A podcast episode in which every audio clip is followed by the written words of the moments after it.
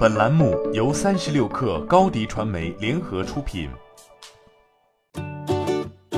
本文来自三十六氪作者李振良。五月二十七号，任正非签发华为组织变动文件，批准成立智能汽车解决方案 BU，隶属于 ICT 管理委员会管理。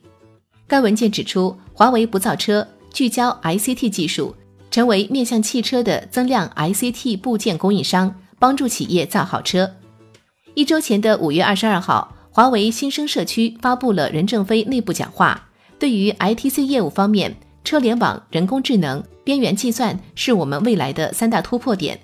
车联网可以成立商业组织，加大投入。面对智能汽车的连接、车载计算、自动驾驶等，都是车联网的重要方向，要作为战略坚决投入。激光雷达等要聚焦在 ICT 核心技术相关的方向上。五月上旬，华为发布了王军拟任命为智能汽车解决方案 BU 总裁的行政干部任前公示。王军此前在华为日本运营商业务部任职。对于汽车相关业务对华为的重要性，华为轮值董事长徐直军曾将其和手机业务进行类比。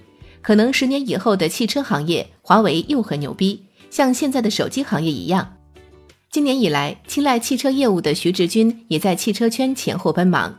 上海车展上，华为正式宣布进入汽车领域，但再次强调自己不造车。华为的定位是通过 ICT 技术进军汽车电子领域，定位世界级一级供应商，为合作伙伴提供车联网相关解决方案。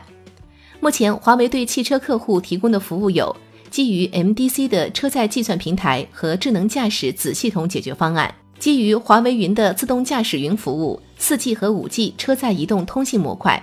华为之所以进入汽车市场，首要原因无疑是汽车市场的规模之大，全球乘用车年营收超过万亿美元。在这个市场中，华为切入的方向是成为提供电子零部件的供应商，对标博世、大陆等汽车电子公司。市场规模大，前景向好，加上技术壁垒较高，作为中国 ICT 领域实力最强的公司，华为选择这个方向。如果获得成功，汽车业务有望成为未来的核心业务之一。而关于华为是否自己造车，业内一直猜测纷纭。一来是华为不造车的这种表态，对一个企业的战略方向来说并不可信。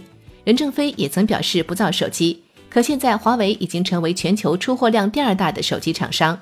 华为是否自己造车，还是取决于是否符合华为未来的战略规划。